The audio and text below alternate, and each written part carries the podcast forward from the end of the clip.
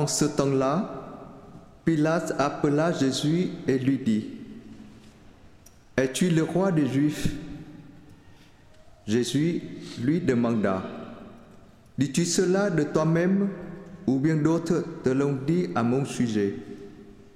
Pilate répondit, Est-ce que je suis juif, moi? Ta nation, les grands prêtres t'ont à moi.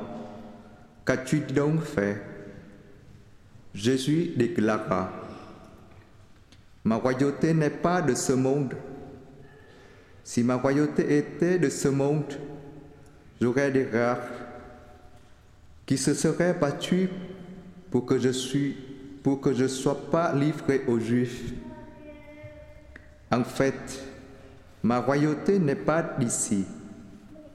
Pilate lui dit, Alors, tu es roi Jésus répondit, C'est toi-même qui dis que je suis roi.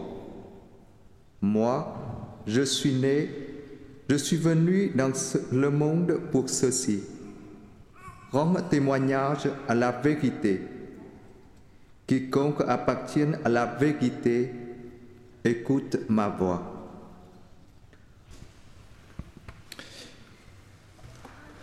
Voici un face-à-face étonnant, chers frères et sœurs.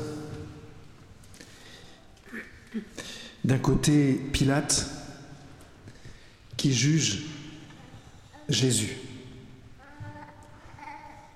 Et Jésus qui fait dire à Pilate ce qu'il ne voudrait pas dire. Et qui un peu plus tard va être son juge. En fait, ces deux juges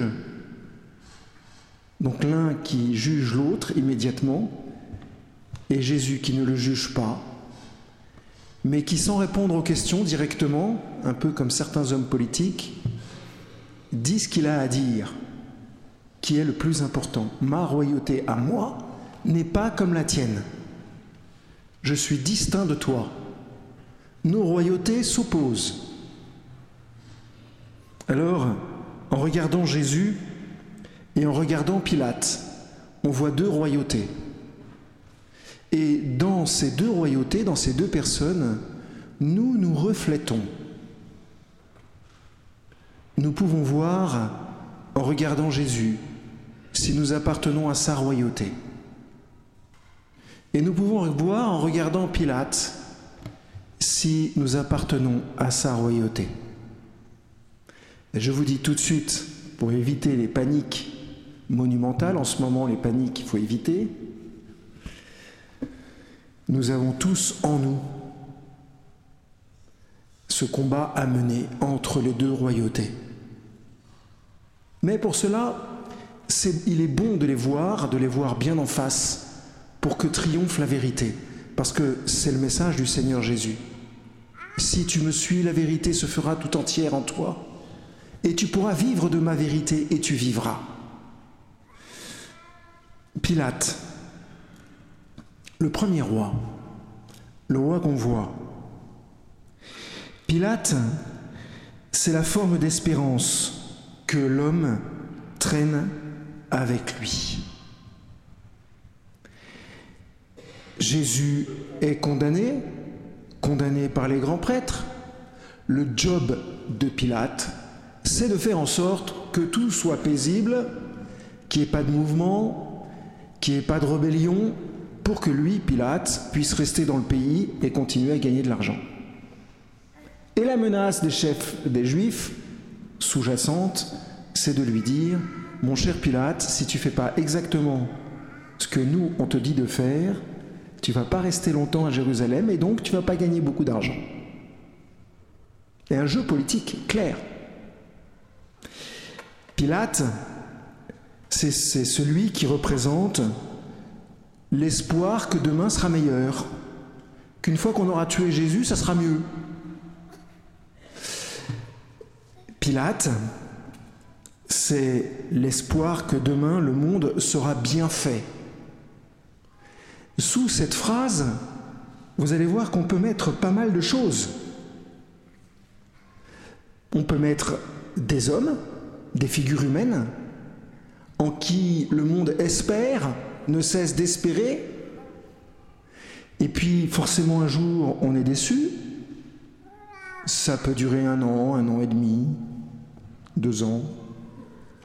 Puis après on va dans la rue, avec ou sans gilet. Et puis on crie son désespoir parce qu'au fond on est déçu. Et si vous regardez bien, c'est toujours pareil. Pas toujours les mêmes personnes. Mais on est toujours déçu parce que notre espérance, l'espérance que tous, les hommes, pas, pas uniquement les chrétiens, tous les hommes portent en, en leur cœur une espérance qui est forcément déçue. Quand on met notre espérance dans un homme ou une femme, on est déçu. On peut aussi mettre son espérance en un autre roi qui peut être une valeur, ce que j'appelle une valeur. Peut-être que un professeur de philosophie serait plus exact que moi.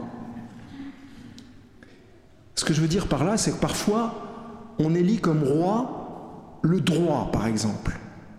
Le droit ou l'équité. Et par exemple, au nom du droit, par exemple des femmes à disposer de leur corps, on assassine des enfants. On se sert du droit qui est bon, dont on cherche, qu'on cherche à perfectionner, qui est nécessaire pour la cohérence de la société, mais si on pousse trop loin, parfois, on arrive à des absurdités. Et dans notre monde, si on regarde bien, si ce droit est bon par certains côtés, il peut nous amener à des absurdités. Évidemment qu'il est indispensable de se battre pour que les femmes soient heureuses et aient dans notre monde des salaires comparables à ceux des hommes, etc., etc., etc., etc. On le sait tous et on le veut. Mais est-ce que, au nom de ce droit-là, un petit enfant qui est dans le ventre d'une maman doit disparaître? Vous voyez qu'on arrive à des absurdités et le Seigneur ne le veut pas, ça. Et nous, quand on sert ces rois-là, on arrive à des impasses. Prenons un autre roi qu'on voit bien en ce moment, le roi de l'information. Alors celui-là, mon père, laissez-moi faire mon travail. Et ensuite, le gars vous interroge sur des trucs que vous n'avez pas envie de lui dire. Alors forcément, vous ne lui dites pas, ou alors vous évitez. Je comprends très bien que le journalisme soit quelque chose d'important vraiment de très important. Paul VI disait des journalistes qu'ils sont le radiateur du monde. Mais parfois, c'est un pouvoir qui oppresse, qui prend la place des juges, qui manipule les gens, tout simplement pour gagner un peu plus d'argent. Encore un autre roi. Et des rois comme ça, il y en a plein. Au départ, ils sont légitimes, le droit est légitime, le journalisme est légitime. Mais petit à petit, on s'aperçoit que si on met toute notre espérance dans ces rois-là, on arrive à une impasse. Alors je vous ai donné deux ou trois exemples, mais il y en a plein d'autres. Combien d'entre nous, enfin ça me concerne un petit peu moins, mais combien d'entre nous, parce qu'ils sont commerciaux par exemple, estiment normal de mentir pour avoir une vente? Faut pas se moquer de ça, parce que derrière eux, souvent, il y a des personnes extrêmement violentes. Et c'est difficile de résister à ce pouvoir-là. Il faut une sacrée force. Vous voyez que Pilate est vraiment un roi pernicieux, enfin un roi qui, peut nous amener à la tristesse et au malheur. Devant lui, un autre roi qui lui répond à notre espérance. Quelle est l'espérance que l'homme a au fond du cœur finalement et que seul ce roi qui est Jésus peut répondre? L'espérance d'aimer à l'infini et l'espérance d'être aimé à l'infini. Aimer à l'infini et être aimé à l'infini, chers frères et sœurs, c'est ce que nous voulons tous autant que nous sommes. Aucun roi autre que Jésus-Christ de Nazareth ne peut nous aider à accomplir cela. Tout à l'heure, quand nous allons communier au corps du Christ, c'est l'amour infini de Dieu qui va venir dans notre corps, dans notre pauvre corps mortel. Vous vous rendez compte de ça? C'est-à-dire que la royauté de Dieu va se diffuser en nous.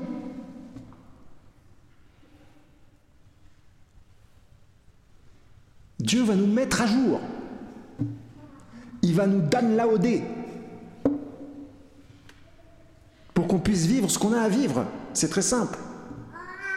Mais quel autre roi? Peut faire ça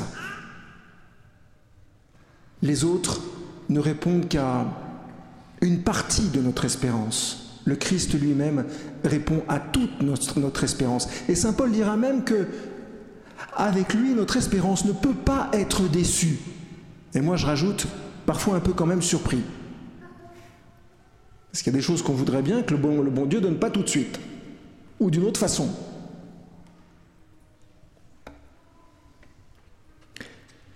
Le Seigneur est roi, mais sa royauté ne lui appartient pas. Ça, c'est intéressant. Ça, c'est un bon critère de discernement pour repérer les faux rois et les bons rois. Parce que la royauté de Jésus, il le dit lui-même, n'est pas de ce monde. La royauté, il la prend à son Père. C'est beau ça. Parce que le Christ est roi d'une royauté qui se diffuse depuis le cœur du Père à travers lui jusqu'à notre cœur. Et du coup, c'est comme s'il nous invitait à participer à cette royauté, à devenir nous-mêmes des rois et des reines, pour qu'on puisse répandre cette royauté dans le monde et tout simplement faire du bien. Si nous répondons la royauté à notre façon, un jour ou l'autre on se trompera. Alors que si nous répandons la royauté à la façon de Dieu, on ne peut pas se tromper. Mais il faut être patient, observer l'action de Dieu et puis faire ce qu'il nous demande de faire. Demandons, chers frères et sœurs, de savoir discerner ces deux royautés dans nos vies, dans chacune de nos vies. Demandons à la force de l'Esprit Saint d'écarter la royauté qui nous empêche de recevoir la royauté de Dieu dans le cœur de chacun d'entre nous.